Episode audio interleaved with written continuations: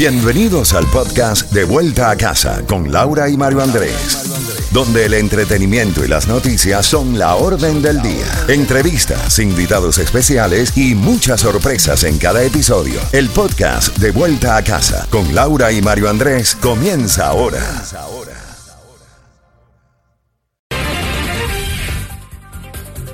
Z92, toda la música y todas las noticias a las en punto y a las y 30 de cada hora. Estás en sintonía de De Vuelta a Casa y esa palabra clave para llevarte a Punta Cana, República Dominicana es playa. En cuestión de unos minutos pedimos que te comuniques con nosotros. Mario.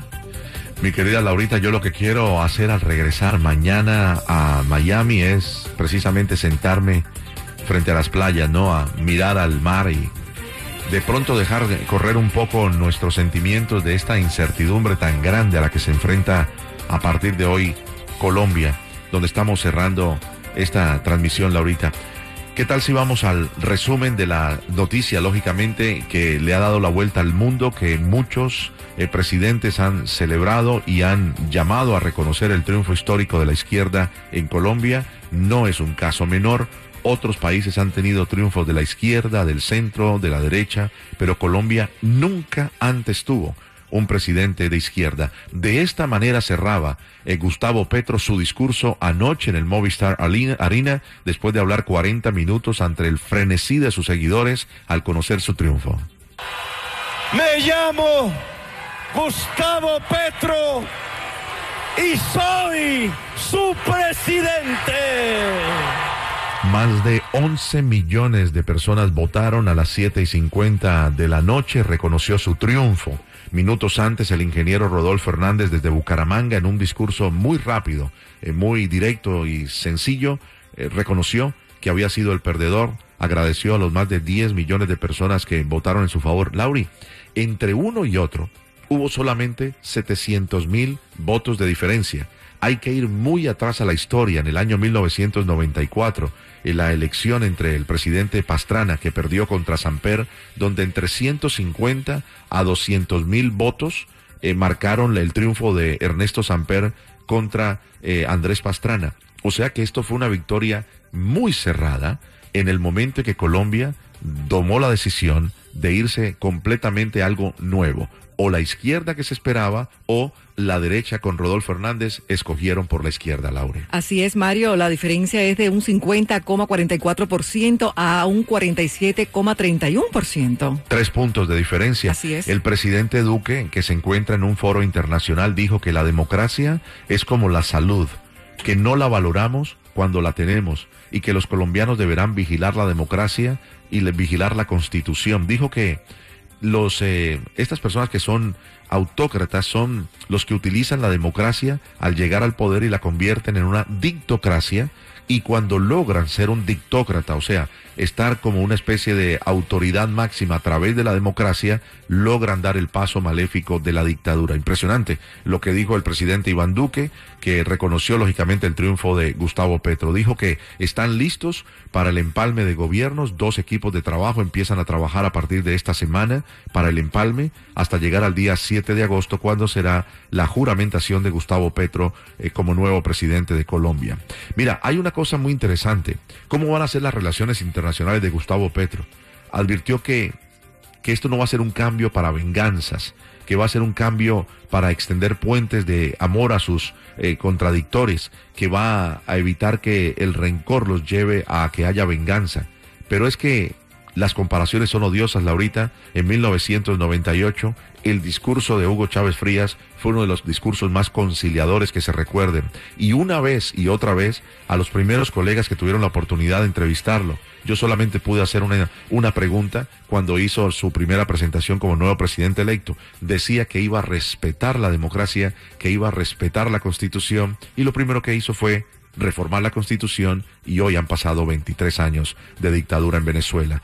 Los venezolanos que viven aquí en Colombia, Laurita, miles y miles, yo diría millones de personas del país, pero los miles que viven aquí en Bogotá, que trabajan en trabajos informales, ven con mayor incertidumbre lo que incluso le pasó a muchos cubanos que salieron por Venezuela de, la dictadura de de Fidel Castro y luego tuvieron que volver a salir de Venezuela por la dictadura de Hugo Chávez Frías y Maduro. Esperemos que esto no sea lo que suceda para muchos venezolanos que se han tenido que refugiar en este país de la dictadura de Venezuela, Lauri. El presidente de México, Mario Andrés Manuel López Obrador, expresó su felicidad por la victoria del candidato de izquierda, Gustavo Petro, en las elecciones y dijo también que es una nueva etapa de, en el resurgimiento de los movimientos democráticos en dimensión social. Imagínate.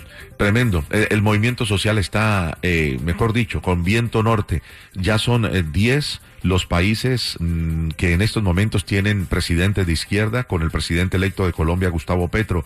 Pudieran ser 11 en los próximos meses, con las elecciones que se van a dar en Brasil, con el más que seguro regreso de Luis Ignacio Lula da Silva al poder, a la presidencia en Brasil. O sea que Laurita, la joya de la corona era Colombia. Siempre se dijo, Colombia es la que marca la estabilidad geopolítica del hemisferio al ser el mayor socio de los Estados Unidos para que evitar que ese eje de la izquierda se vaya de un lado al otro. Ahora, todos estos países gobernados por la izquierda, Chile, Argentina, eh, por supuesto Perú, Bolivia, Ecuador, Ah, estamos hablando de Honduras, estamos hablando de todas estas naciones, por supuesto las tres dictaduras. O sea, en estos momentos hay ocho electos eh, a través de los votos de izquierda, más tres ah, que son dictadores, que son el de Venezuela, el de Cuba y el de Nicaragua, Laure. Así es, y también eh, Mario lo que dijo fue que, entre otras cosas, redistribución de las tierras para producir un tema que empieza definitivamente a preocupar a algunos analistas debido a que ha sido la tendencia de los regímenes de izquierda. Así mismo es, lo que es el, el ante, la antesala de expropiar, ¿no? Mira, dice, y esta es una de las, de las cosas más delicadas, va a frenar la exploración petrolera. Hay que entender que este país, su fuente número uno de recursos de exportación es el petróleo. Si para el fracking y la exploración petrolera, ¿de dónde va a buscar las energías? Dice que quiere buscar energías limpias. Aquí viene la gran pregunta y lo estaremos hablando en este programa durante meses y años. ¿Dónde va a buscar la energía Petro? ¿En Irán? ¿En Venezuela? ¿O en Rusia?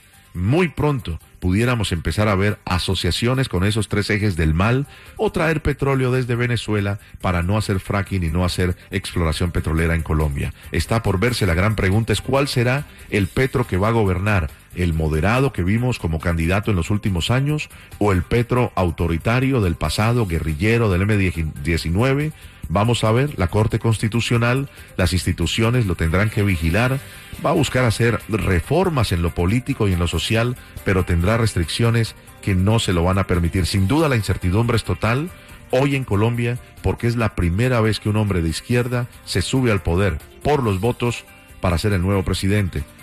Eh, algunas propuestas polémicas para terminar qué va a ser entonces la relación con todos estos países y cómo será su primera presentación ante el presidente de los Estados Unidos. Vamos a verlo. Tiene material político, tiene 20% del Senado y 17% del Congreso, lo que le permite hacer coaliciones y hacer cambios, Laurita. Así es, Mario. Y tú que estás en sintonía ya tienes esa palabra clave. Comunícate con nosotros para inscribirte y llevarte a Punta Cana, República Dominicana. Vaya, digo, pero seguimos con más.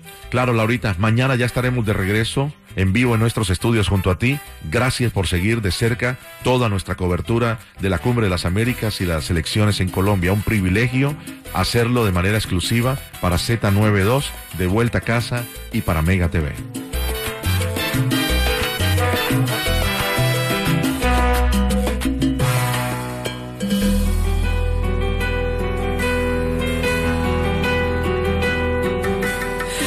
Van a engañar ahora tus brazos? ¿A quién van a mentirle ahora tus labios? ¿A quién vas a decirle ahora te amo? Y luego en el silencio le darás tu cuerpo, detendrás el tiempo sobre la almohada. Pasarán mil horas en tu mirada, solo existirá la vida amándote. Ahora quién